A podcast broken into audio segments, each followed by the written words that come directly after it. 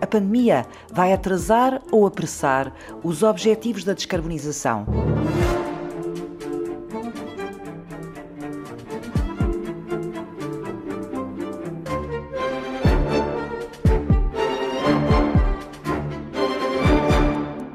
É extremamente difícil responder essa pergunta eh, de uma forma categórica. Há múltiplas questões que estão aqui envolvidas. O economista Pedro Martins Barata coordena o roteiro para a neutralidade carbónica em Portugal, um projeto do Ministério do Ambiente e Transição Energética, e faz parte da Associação Ambientalista Zero há uma ideia um bocadinho falhada de que as recessões são boas para o ambiente, digamos assim. As recessões são menos atividade económica e, portanto, menos poluição. Isso, isso não é estritamente assim. Por exemplo, nós estávamos, tínhamos em curso, quase a fermentar, digamos assim, um boom na utilização de, de veículos elétricos. Mas estava, isso estava no, no, começo. Se houver uma recessão económica, é possível que esse, essa, essa mudança para a mobilidade elétrica vá perder força. É muito difícil neste momento antecipar. O que é que há a dizer sobre sinais precoces? Para começar, em termos de tecnologia e de adoção de tecnologias, coisas muito simples como estas. A mobilidade elétrica está a crescer em todo o mundo. E houve efetivamente um fenómeno curioso que foi na China, como foi em Portugal, como foi na Alemanha, como foi na França, que é, durante os meses de pandemia, nós tivemos uma quebra enorme das vendas de, de automóveis. Em Portugal foi da ordem dos 80% a 90%.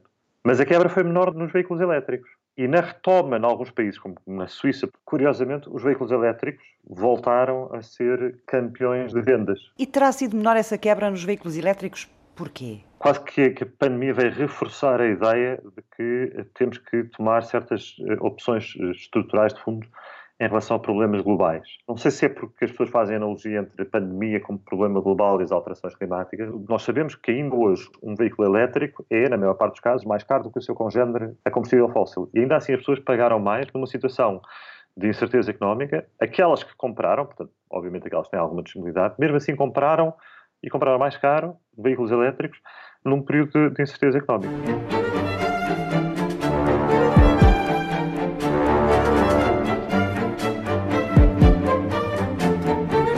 Na Europa, há muitas cidades que estão a inovar em termos de novos espaços verdes, a aproveitar um bocadinho o embalo da própria mobilidade elétrica e da mobilidade autónoma para repensar o espaço público, para repensar os modos de mobilidade, os chamados modos de mobilidade suave, a bicicleta, etc.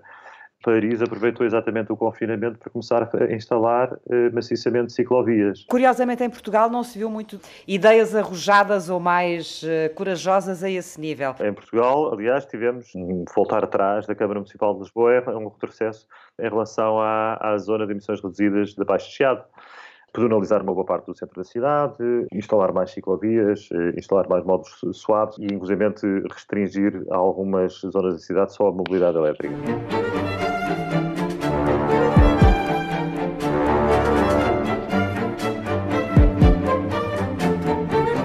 esta pandemia veio ajudar a acelerar ou veio, por outro lado, travar esta questão da neutralidade carbónica? Eu acho que vai depender muito de contexto para contexto. Há três ou quatro países no mundo que são absolutamente chave. A nível europeu já foi apresentado o pacote de, de estímulos pela Comissão Europeia e tem uma fortíssima componente relacionada com a descarbonização, novos estímulos às energias renováveis, também às questões agrícolas, uma, uma, ênfase muito grande na parte alimentar e na parte agrícola, para passarmos de uma agricultura muito intensiva para uma, uma agricultura extensiva, e pela primeira vez a nível europeu temos um pacote de estímulos que tem muita atónica sobre as alterações climáticas e a, a biodiversidade.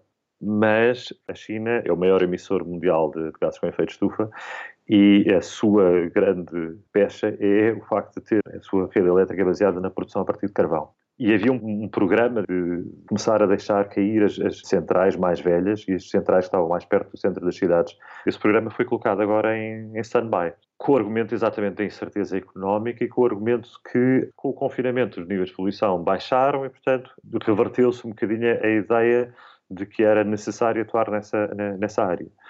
Nos Estados Unidos é uma situação completamente diferente. Por questões económicas, não há, eh, neste momento, praticamente centrais de carvão que sejam viáveis nos Estados Unidos e, pelo contrário, sucedem-se quase semana a semana os anúncios de, de várias centrais a fechar os Estados Unidos estão-se a limpar, entre aspas, em termos de emissões de gases com efeito de estufa, muito mais rapidamente do que, do que se estava a pensar.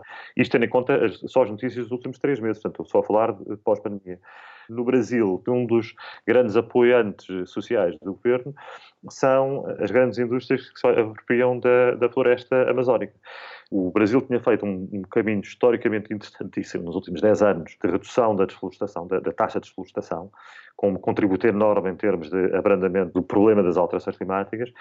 E agora, com a pandemia, quase que enquanto toda a gente se distrai, entre aspas, nós estamos a ver as taxas de desflorestação a serem absurdamente altas. A soma de todos esses efeitos é que vai determinar se no final o, globo está a caminhar ou não para a neutralidade carbónica mais ou menos aceleradamente.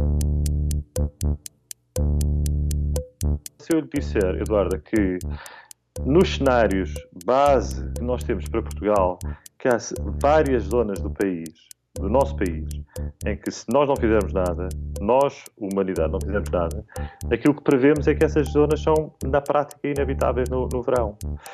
E não é, eh, são inabitáveis no verão daqui a 400 ou 500 anos. É no tempo de vida da minha filha. Ou seja, quando a minha filha tiver a minha idade, daqui a 40 anos, provavelmente ela não deve poder ir durante o, o fim de semana fazer férias para algumas partes do Alentejo.